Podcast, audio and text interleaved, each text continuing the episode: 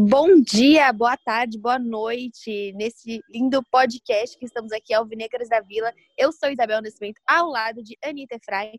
E hoje, para falar muito sobre a torcida, sobre a importância da torcida nos momentos de. Principalmente nesse fim de triênio aí, para colocar crítica, para colocar pressão em cima do Santos, a gente trouxe Gabriela Fernandes, a Gabriola, ou como eu sempre conheci, a Fantástica, eu adoro esse nome. Muito obrigada, Gabi, por estar conosco. Ela realmente, a gente queria uma pessoa que representasse a torcida, que estivesse lado a lado ali, sentindo as dores efetivamente, que a torcida do Santos é uma torcida que sente muitas dores. Muito obrigada por aceitar nosso convite, Gabi. Ah, eu que agradeço. Fiquei bem feliz, ainda mais para falar de um assunto que eu gosto bastante. E bombou, né, gente? Agora a gente está no Twitter como alvinegrasdavi1 porque foi assim que deu para colocar o usuário, mas acho que se vocês procurarem Alvinegras da Vila, vocês também vão achar. A gente colocou lá que a Gabi está com a gente, a arroba Santástica, também adoro esse, essa arroba, que e todo mundo adorou, falou, meu Deus, Gabi maravilhosa, Gabi é tudo. Eu concordo, Gabi é tudo. E a Gabi é a pessoa que a gente conhece que mais é, explica, que mais é didática, que mais participa é, desse, dessa parte política do Santos. E então, Gabi, a primeira pergunta que eu queria te fazer é por que, que você se interessou por essa parte política do clube? Então, é, eu não sabia, eu era, eu, por, por, morar em São Paulo, a gente sempre fica um pouco alheio, né, às coisas que acontecem em Santos. Então, eu não sabia como funcionava a política, só que eu participava de um fórum santista é, ligado ao Santista Roxo e na época eu descobri que o sócio ele podia votar. Então eu virei sócia em 2008, já com a intenção de fazer algo prático, né, para ajudar o Santos. E aí naquela altura, quando eu virei sócia, era agosto de 2008, a permanência do Marcelo Teixeira ela já estava assim insustentável. Já tinha várias manifestações nas arquibancadas, é, inclusive ele mandou bastante jogos aqui para o Paquembu, então ali a gente já viu que as coisas estavam ficando um pouquinho mais azedas para o lado dele. E eu vi uma oportunidade de fazer parte, de começar a fazer parte disso. Aí na eleição de 2009, é, eu fui na reunião de apresentação do Laor, que teve aqui em São Paulo, gostei bastante. É, aí teve esse ato, né? Porque em 2011 eu votei, mas acabou sendo o Laor de novo. Ele não teve uma concorrência de peso, enfim. E aí, em 2014, eu recebi o convite do Fábio Viana, que era o então presidente da Resgate, para uma reunião, e aí eu fiquei de vez. E aí participei da reunião de 2014 e 2017. E aproveitando que você falou do Laura, eu queria indicar para quem ainda não ouviu o novo podcast do Felipe Noronha, em que ele conta justamente sobre esse dia da primeira eleição do Laura em 2009, como o início de um novo Santos, né, que acabou levando ao tricampeonato da Libertadores. A Gabi falou disso e eu lembrei. Então fica a indicação para quem ainda não ouviu. E você acha, Gabi, assim, que você entrar mais nesse mundo te fez se apaixonar mais ou menos pelo futebol? Porque, assim, é, eu tenho canal, tem pouco tempo, vai fazer três anos, mas desde que eu começo a trabalhar e ver muito sobre Santos, porque mexer com futebol é mexer com paixão. E você acha que te fez olhar o futebol de uma outra maneira? Essa parte política, né? Olha, eu vou te falar que eu fiquei bastante decepcionada, assim, porque a gente acaba sabendo tanta coisa, tanta coisa que não pode ser dita, e se frustra um pouco. Só que, é, eu não vou nem falar, não, não é infelizmente, felizmente o torcedor Santista, dentre os quatro de São Paulo, é o único que pode votar diretamente no, no, no candidato. Então, isso acaba sendo meio que uma força que me dá para não desistir, porque eu penso, pô, tá, a gente tem essa eleição direta. Eu fico muito desanimada com as coisas que eu sei. Todos os dias alguém me conta uma coisa. Eu tenho gente é, conhecidos na diretoria, enfim. Fontes, né, amores? É. E aí a gente fica desanimado, só que pensa assim, pô, se eu desistir, esses caras querem isso, né? Esses caras querem formar a panelinha deles e que ninguém mais entre. Então eu fico ali mais pelo ato de resistência mesmo, de falar, não, eu posso não concordar com nenhum de vocês, mas eu tô aqui apontando. Uhum. Bom, é, esse ano, como a gente comentou aqui no começo do pod, é, temos eleições e eu acho que uma das questões que as pessoas querem muito saber o que efetivamente faz um presidente de um clube e no Santos, quem pode estar, quem é elegível a ser presidente? Você precisa ter um tempo de clube, você precisa apenas ter contatos, você precisa ser velho e barrigudo. Esse precisa? é um pré-requisito essencial, é. cara. Precisa ser velho, barrigudo e, e homem. E homem.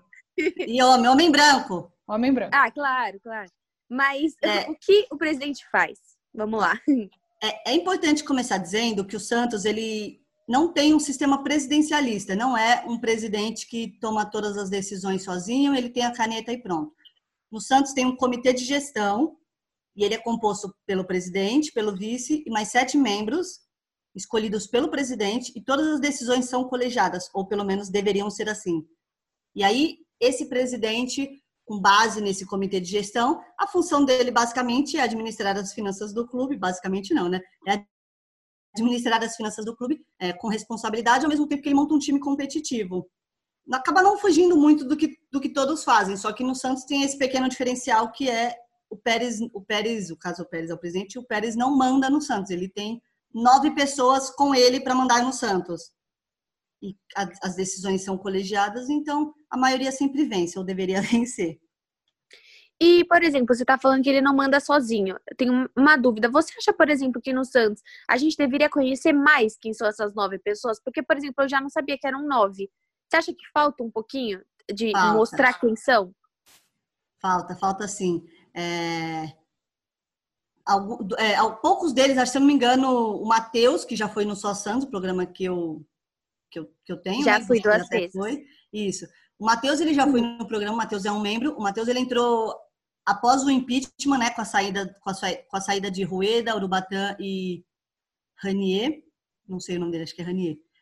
E aí o Matheus e outros caras entraram. O Matheus e o Pedro Dória são, são as pessoas que mais aparecem. Mas assim, a gente não Sim. conhece. É, a gente eu conheço, mas as, as, pessoas no geral não conhecem as outras pessoas. É, e eu acho que realmente tinha que ter pelo menos um campo no site onde falasse quem são esses caras, o que eles fazem, a vida pessoal deles, assim, não pessoal, né, Claro. A profissão, qual o histórico, é para ver se eles são competentes, né? Exatamente. Também para estar naquele lugar. Porque não adianta falar assim, ah, ele é padeiro e aí tá no é. comitê de gestão do Santos. Para quê, né? Exatamente. É, exatamente. E esse comitê, é o Pérez que ele que escolhe esse comitê ou ele já existe no Santos e vai mudando só o presidente? O presidente que escolhe. Então, tá. ele, o presidente, a única coisa que ele escolhe é o, o vice dele. Então, certo. quando ele entra, é, ele escolhe os outros sete membros. Isso, claro, varia muito de acordo com o combinado que ele tem com, com o vice dele. Provavelmente há um acordo, né? Porque senão aí ele, só, ele vai ter seis, é, sete, oito pessoas a favor dele, só uma contra que teoricamente seria o vice. Contra sim, né? Se a gente for pensar em decisões e tudo mais. É, mas o, o presidente ele escolhe esses nomes. Só que, por exemplo, se hoje o Pérez acordar e falar que ele não quer um desses membros, um, um dos diretores, quem autoriza ou não essa baixa é o conselho deliberativo. Então, esse cara vai lá no conselho, ele se apresenta, né? O conselho tenta saber por que, uhum. que o Pérez não quer mais ele lá, e aí o conselho fala se concorda ou não com essa saída. Geralmente não tem problema, mas o trâmite é esse. O Pérez uhum. não, não tira quem ele quer. Ele coloca quem ele quiser, mas ele não tira quem ele quiser. É, ainda bem, eu acho.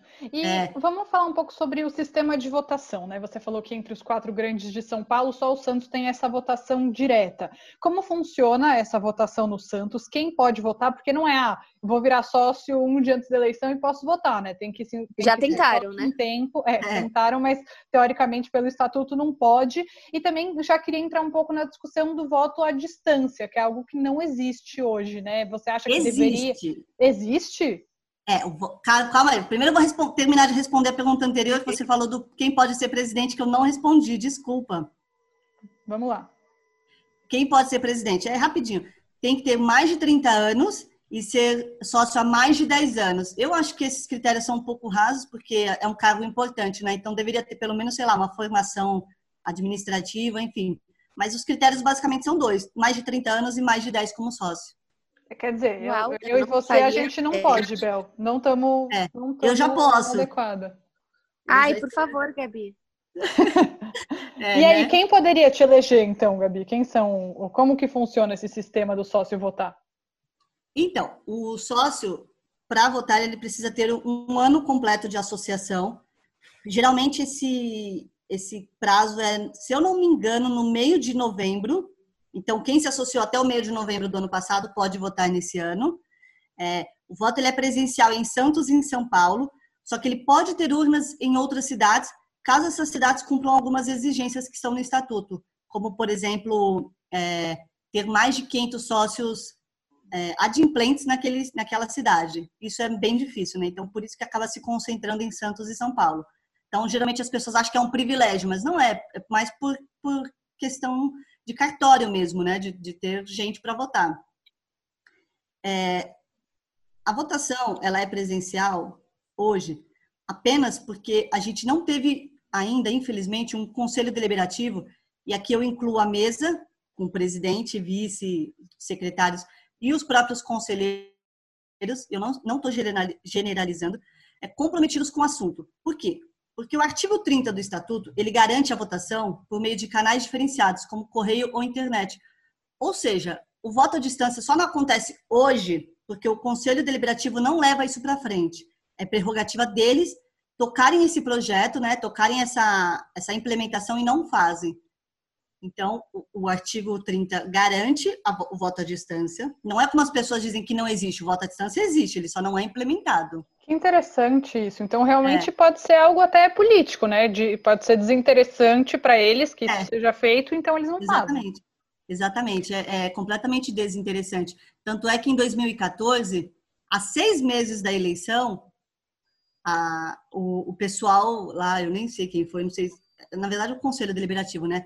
Queria implementar o voto à distância. Só que assim, há seis meses, a gente tinha acabado de perceber, a gente tinha acabado de é, vir à tona aquela denúncia das carteirinhas, né, do Al Capone e tudo mais. Ou seja, ali a gente já viu que o, a base de sócios do Santos não estava segura.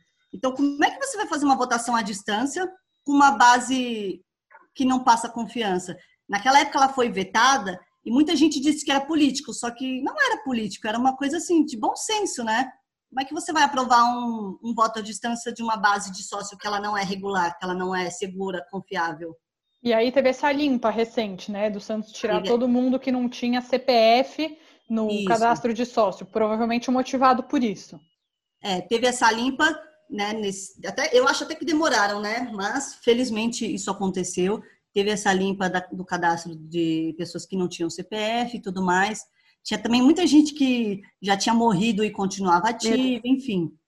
É, com essa base limpa, o, tem uma comissão no conselho, no conselho, uma comissão, eu não sei exatamente como é o nome que eles se denominam, mas essa comissão está responsável por fiscalizar essa, essa limpeza. E agora o que eles querem é uma auditoria que, que, garanta que realmente está limpo, né? Que todas as pessoas que estão lá, a gente fala limpo, né? Limpo de, no caso não tem nenhuma fraude nem nada.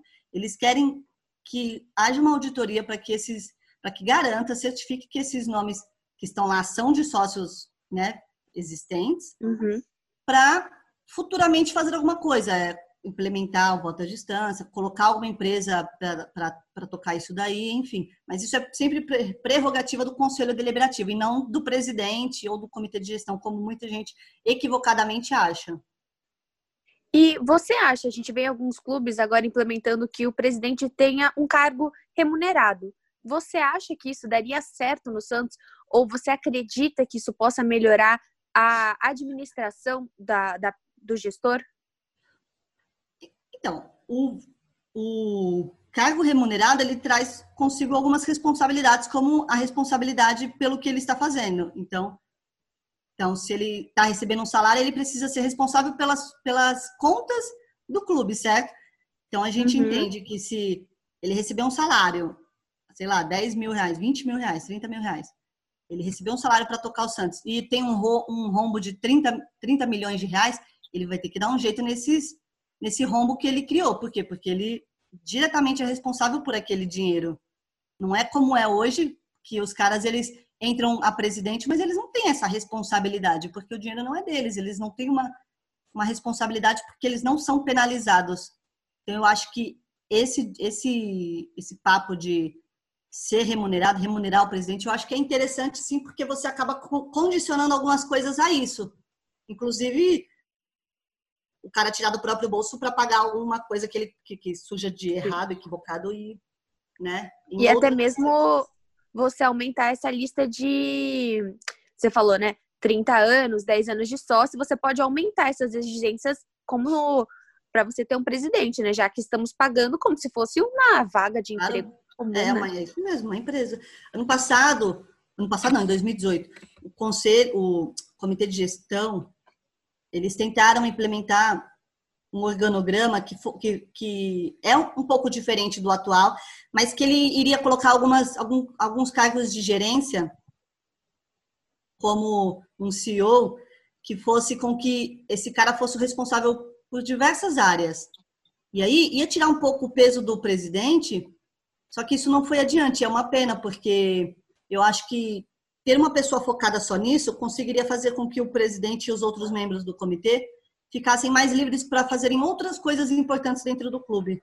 É, o caminho é uma coisa que o Mário Marra falou com a gente, né, Bel, no episódio que ele participou, que a gente para quem ainda não ouviu o episódio sobre Cruzeirar, é sobre a profissionalização do clube, né? Acho que isso é uma coisa que falta bastante ao Santos, é, é essa profissionalização. Claro, um CEO é muito importante, uma pessoa que tem a formação, porque às vezes um presidente ele acaba tendo um cargo mais representativo, de relacionamento, é, é um cara que é santista, e um CEO é uma pessoa que está efetivamente pronta para fazer isso. Gabi, eu tenho Como uma... também, é, só para complementar, ah. Anitta, a gente falou com o diretor do Santos Esportes, ele é CEO do Santos Esportes, e você já vê uma noção diferente que ele tem da modalidade, que não é claro. só simplesmente uma paixão, que não é simplesmente, ah, eu sou fã de games há 10 anos.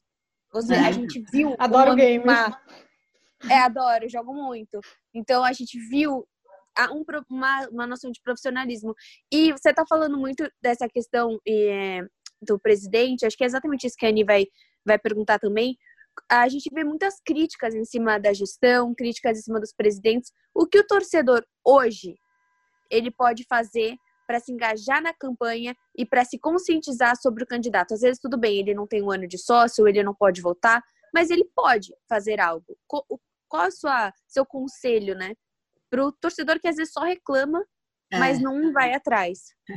Esses daí são os piores, viu? Quando reclama e não vai atrás. Quando você ainda, pelo menos, tenta mudar de alguma forma, nem que seja conscientizando as pessoas, isso até dá uma, uma tranquilidade da gente saber que o torcedor está alinhado com a gente.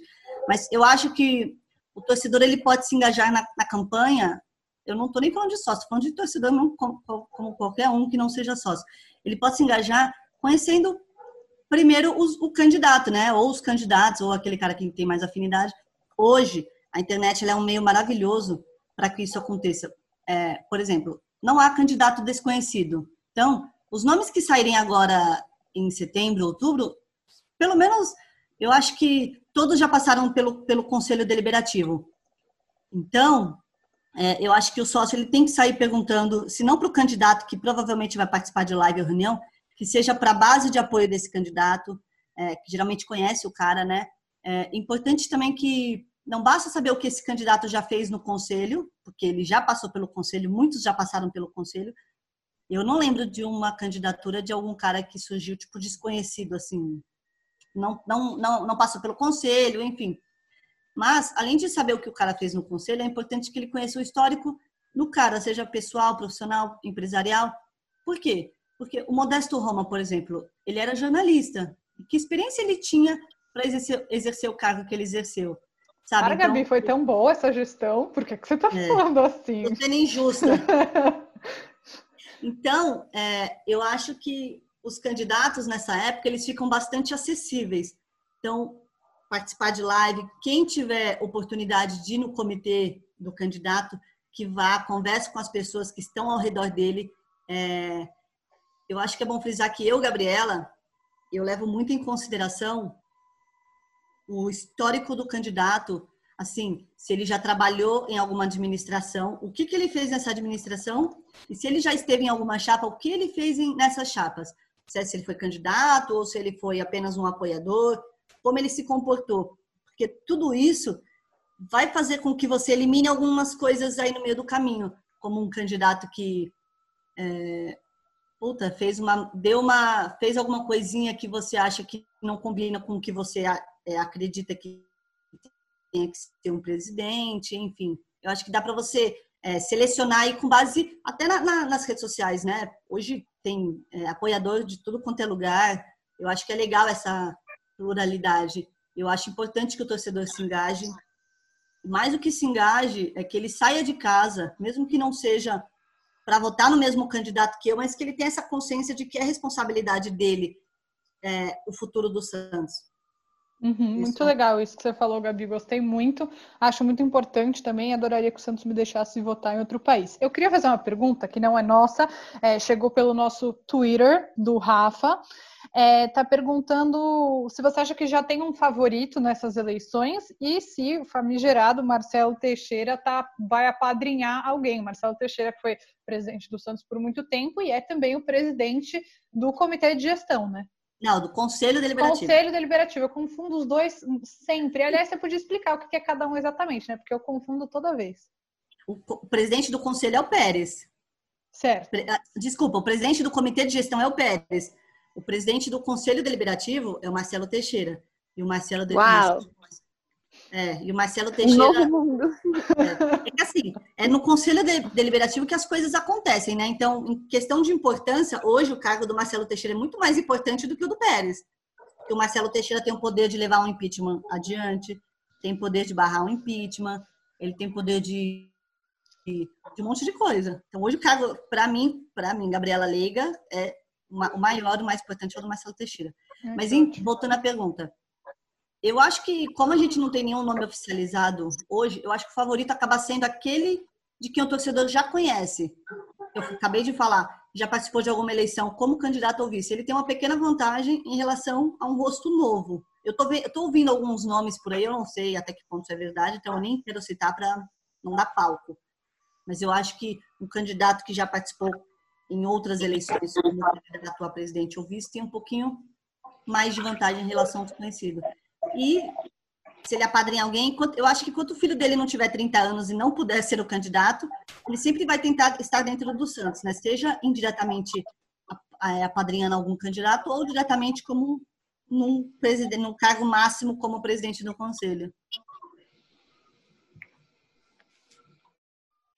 Que ótimas notícias, né? Ficamos muito animadas com, com isso. Uma renovação muito importante. É. Totalmente irônica, mas enfim. E, Gabi, você falou já um pouquinho dessa coisa de ter. É, de ter esse histórico de administração, mas o que mais você considera importante na hora de escolher um candidato ou uma candidata, né? Acho que a gente nunca teve uma mulher, talvez, presidente. Eu acho que nem vai ter.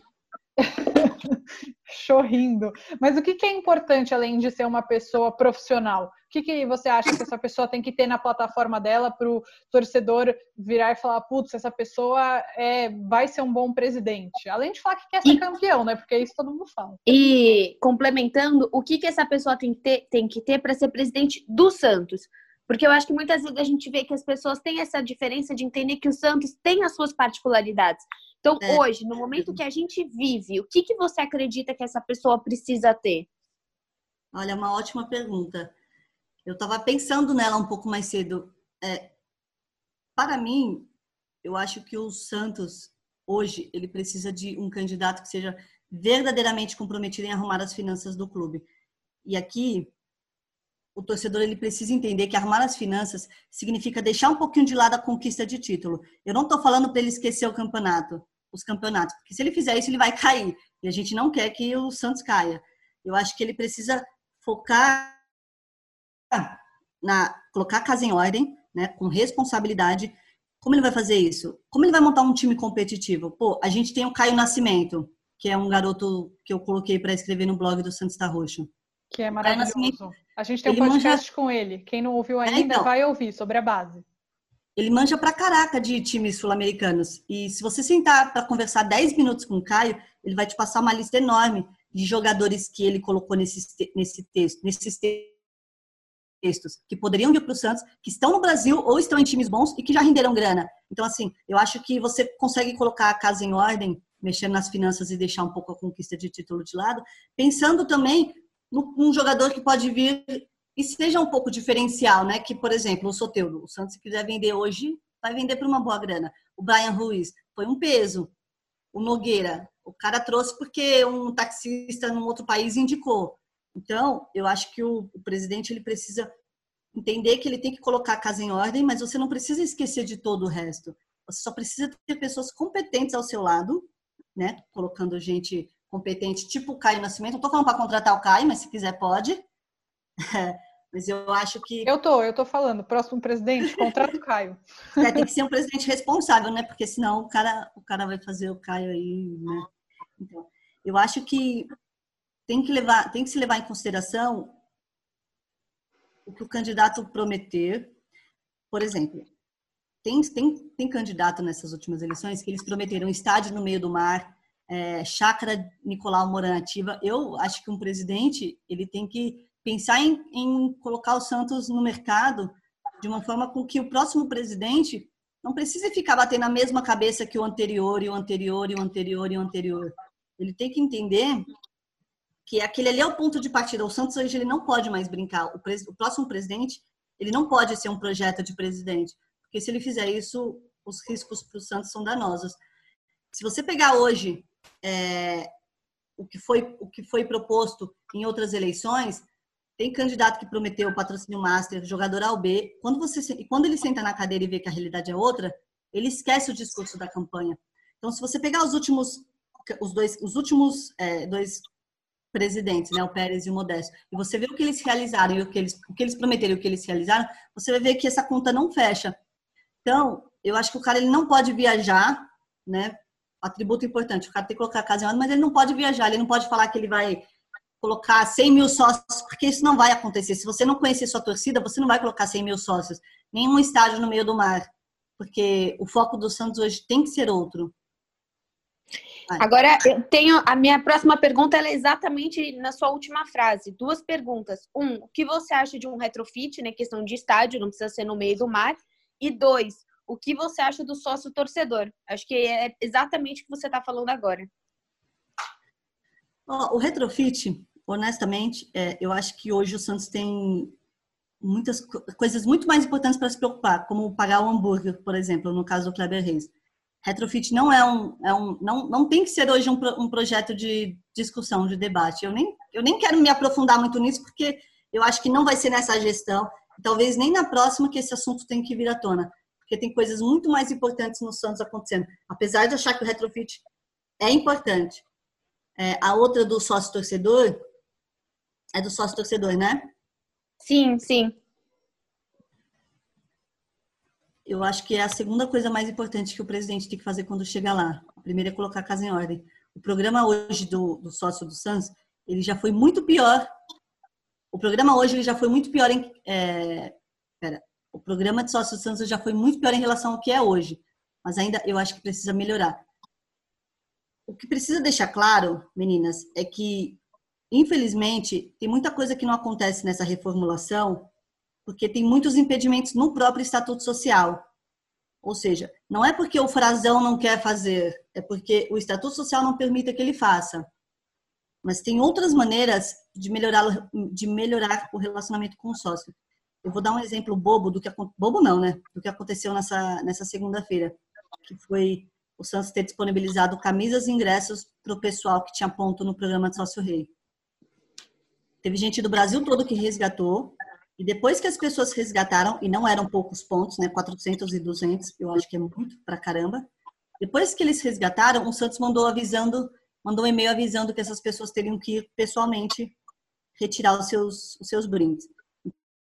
Então, teve gente do Paraná que resgatou. A Nájila, Nájila, um beijão. A Nájila é de Caçapava. Como é que a Nájila vai sair de Caçapava pra, em horário comercial para vir pegar um, uma camisa que poderia ser enviada pelo correio. Eu não vou querer, eu, eu não quero entrar nesse mérito. Não tô, não tô desmerecendo esse trabalho que é feito. Mas, por exemplo, o Santos pega lá um, um cara que disse que é fã lá no Irã. Então, o Santos vai lá e manda um kit completo para o cara no Irã. E isso custa, né? Custa um puta frete e tudo mais. Então, como é que o cara que paga sócio e mora ali no Paraná, como é que ele vai se sentir vendo o Santos gastar uma puta grana com um cara que é, nem é sócio e está lá no Irã e não consegue pagar um frete de um brinde que ele conseguiu resgatar ali para o Paraná. Então, eu acho que falta um pouco esse estímulo do próprio clube entender essas pequenas é, são coisas bobas. Eu acho que, é, que eu acho que isso é bem bobo, mas são coisas bobas que se a gente juntar é, dá um desgaste enorme, porque é uma frustração, pessoas... né? Ou oh, completamente. Como é que eu vou falar para como é que eu vou falar para a Nájila continuar sócia se o Santos não consegue enviar uma camisa para ela? No interior de São Paulo, não é como é. se fosse para é. mim, a gente falou, ah, tem um impeditivo de mandar para outro país é um pouco mais complicado. concordo é. totalmente com você. É, e uma coisa que a gente sempre fala, né, Bel, com pessoal do Diário do Peixe, inclusive eles fizeram, para quem não viu, eles fizeram várias lives com é, pessoas sobre o futuro do Santos. Acho que quem tiver interessado nesse papo pode se aprofundar e ouvir várias pessoas é, que são grandes administradores, que são santistas, dando sugestões. O Diário fez tudo isso, está no YouTube. Mas a gente sempre fala que também é muito pouco divulgado, né? As vantagens que um sócio tem são muito pouco divulgadas. Um milhão de lojas tem desconto no sócio é. e a é. gente nem sabe. E é isso é, é, um, é, bizarro, né? Porque você tem um desconto, não é que é. você, precisa, você tem um trabalho Eu acho mais. que que a questão é muito é, não entender a particularidade do torcedor santista. Um, a gente fala muito no diário eu admiro muito o sócio torcedor do Bahia. E eu acho que eles fazem uns projetos muito legais que você olha e fala: Meu, isso não parece complicado. Cara, o né? desconto no teste do Covid-19 para mim foi auge. Que coisa fantástica. Gente, mês né? passado. Né? Eles, isso, eles da ganharam... camisa também. Sim, mas eles não, ganharam um desconto para fazer o teste se você tem Covid-19. Ah, eu não sabia. Não, olha isso. É muito legal da camisa que é só para sócio foi muito legal. É. Mas uma coisa mais simples ainda, eles postaram em, em, em, junho. Ah, em nome de todo mundo que faz aniversário em junho, tá aqui o José. Aí eles pegam um cara que faz aniversário em junho, pede para ele mandar uma foto dele com a blusa do Bahia e posta. O, o sócio já fica super feliz você se sente representado. E a Anitta sempre fala, gente, o Santos podia, sei lá, mandar um parabéns para mim no meu aniversário, sabe? Acho fino, acho fino você não ter uma base de dados com o aniversário da pessoa e é. mandar é. um e-mail marketing falando parabéns, né? Eu acho quantos... o fim da picada. É só a gente ver quantos sócios o Palmeiras tem hoje em relação ao Santos e ver o que eles fizeram agora nessa pandemia, que eles mandaram um kitzinho pra galera, máscara, álcool em gel. Então, assim, Sério? É, é para os sócios. É difícil. Não acredito. A Bel tá chateada. Sim. E com razão, com razão. Tem que estar tá chateada é mesmo. Porque realmente é uma questão de. Cara, o que, que custava de verdade se Santos mandar uma máscara para cada sócio? Pode ser uma, é. não precisa ser seis, enfim. Pois é. É. E é sócio, o sócio dá pra gente ficar horas falando, né? De mil ideias. É. A gente nem, vocês não precisam nem pagar, a gente tá dando um monte de ideia de graça, é, Santos. É verdade. E tem bastante gente, o Rodrigo Cafundó do Twitter, é um cara de marketing, muito estudado, conhece bastante. Eu acho que falta hoje para o Santos uma pesquisa que conheça realmente o torcedor, né? Fizeram uma pesquisa aí recentemente, recentemente, acho que ano passado, não, não sei, mas que não, não, sabe nada do torcedor, né? Não tinha perguntas aprofundadas. Então, os caras não sabem como eu saio de São Paulo, quando eu cheguei em Santos para onde eu vou. É, eu acho que falta um pouquinho até esse interesse. Eu acho que assim, a, a, boa intenção, acho que o pessoal do marketing do Santos faz um trabalho legal. Há uma boa intenção, pelo menos em relação ao que já, já foi, né? Porque antigamente, nem sei se vocês lembram da época do, do negócio do, do, do Laor, lá quando ele colocou esse sócio rei, que tinha umas pontuações doidas e tudo mais, e era uma puta briga, porque as pessoas não ganhavam, ou quando ganhavam eram, eram, eram coisas assim, até que meio que bobas. Então, hoje é um avanço, mas eu acho que dá para você melhorar, nem que sejam pequenas coisas, como essa de enviar a camisa para o cara no Paraná. Uhum, com certeza. Não é e não quer dizer, não quer dizer que se é um avanço a gente não possa melhorar, né? Um time do tamanho do Santos, um time que tem 900, eu acho que sim, 900 mil pessoas no YouTube, ter 20 mil sócios, é, você fala, cara, a conta não fecha. É. Porque as pessoas existem. Elas existem, elas estão interessadas. Só que a gente não está conseguindo chegar até elas. Exatamente. Gabi, foi demais conversar com você. Para mim e para Bel, que a gente falou rapidamente aqui nos bastidores, foi uma baita aula. É muito legal esse conhecimento que você tem. Eu passei a acompanhar é, a, a, política do Santos quando eu passei a te acompanhar. A gente tem manifestações intensas para que você volte para o Twitter, eventualmente, se um dia você se sentir à vontade para isso. E a gente quer te agradecer por ter dedicado o seu tempo para conversar com a gente e ensinar tantas coisas para quem está acompanhando a gente. Ah, eu que agradeço o convite. Desculpa se eu falei demais, eu sou um pouco prolixa. Imagina. Quando eu gosto de um assunto. Eu acho que a gente tem bastante coisa para conversar ainda, principalmente nessa época que a, a, eleição começa a se aprofundar, né? Se, é, uhum. As pessoas começam a ficar um pouquinho mais ligadas. Então, eu acho que é importante a gente falar sobre isso, até porque hoje as pessoas que falam sobre isso são muito viciadas, né? Elas acham que todo mundo sabe Sim. tudo. Sim, e você poder falar agora com, com aqui, você está falando nesse momento tanto com as pessoas do podcast, tanto com as pessoas do meu canal, de uma forma simples. Gente, a política não precisa ser explicada de uma forma complicada para que os outros entendam, para que você pareça que você saiba. A é, política é muito bom isso. de forma simples para que todo mundo consiga fazer o seu melhor. Então eu agradeço muito para idiotas, né? Vamos falar para idiotas, porque todo mundo é ignorante até ter um primeiro contato com o assunto. Ser ignorante não é crime. É, e é importante, eu acho que hoje foi muito. E é importante assumir isso. Claro. Não sei e quero saber, porque é o que a gente fala do Santos. Eu não sei, eu critico o presidente, mas eu não quero saber sobre o próximo. Eu não quero estudar o próximo. Ah, depois eu critico. Não, é. então vamos fazer diferente dessa vez. Você podendo ou não, você podendo votar ou não, vá atrás, critica, vê o passado dele. Putz, você fez isso, você não fez, o que, que ele fez? Você não vai poder votar? Usa o seu Twitter, o seu Instagram que você adora, todo mundo adora usar para xingar, para falar mal do, do jogador, para isso. Eu acho que obrigada mesmo, Gabi. Foi uma baita de uma aula aqui que a gente teve. Ah, eu que agradeço. E até também, assim, nessa forma de se engajar, as redes sociais estão aí, né? Você pode compartilhar, você pode fazer bastante. Inclusive, vocês podem é, abrir espaço para esses candidatos. Claro, quando a gente tiver a confirmação, isso vai ser um prazer. E, é, como sempre diz nosso, nosso parceiro, amigo também, Felipe Noronha, vão atrás de canais que falam sobre o Santos, porque estão, tem esse debate né, em vários canais. E, para finalizar, eu queria é, lembrar todo mundo que quiser falar com a gente ou falar com a Gabi, ela está no Instagram, enfim, acho que vocês podem procurar ela por lá, ou mandem para a gente comentários que a gente gente com certeza repassa para elas. É, e antes de acabar, queria ler aqui um e-mail do Douglas Gonçalves. Ele mandou um e-mail para alvinegras.vila.gmail.com falando que ele é santista, o Douglas Gonçalves, que ele adorou o episódio com o Myron falando sobre racismo. Se você não ouviu, você pode procurar no nosso feed ou lá no canal da Bel, Imparcialmente Santista. Que ele ficou muito feliz de ver uma pauta tão importante sendo tratada no contexto esportivo e que ele adora o nosso trabalho. Então, muito obrigada. Se você também adora o nosso trabalho, manda um e-mail pra gente, deixa um comentário no canal da Bel ou e procure a gente no Twitter lá, Alvinegras da Vi1. Ou Alvinegras da Vila, tenho certeza que você vai achar. Quem será que fez esse Twitter? Será que é a mesma pessoa que chama Impar Santista no Twitter? ai, ai, tudo bem. Meninas, obrigada Bom, pelo espaço, viu? Eu acho que é importante a gente falar sobre isso neste momento. Fiquei com feliz certeza. de conversar com vocês duas. Até a e, próxima, e... até semana que vem. Gabi, obrigada de coração. Volte para o Twitter. Eu que agradeço. Obrigada. Um dia eu volto. Tchau, gente. Beijo.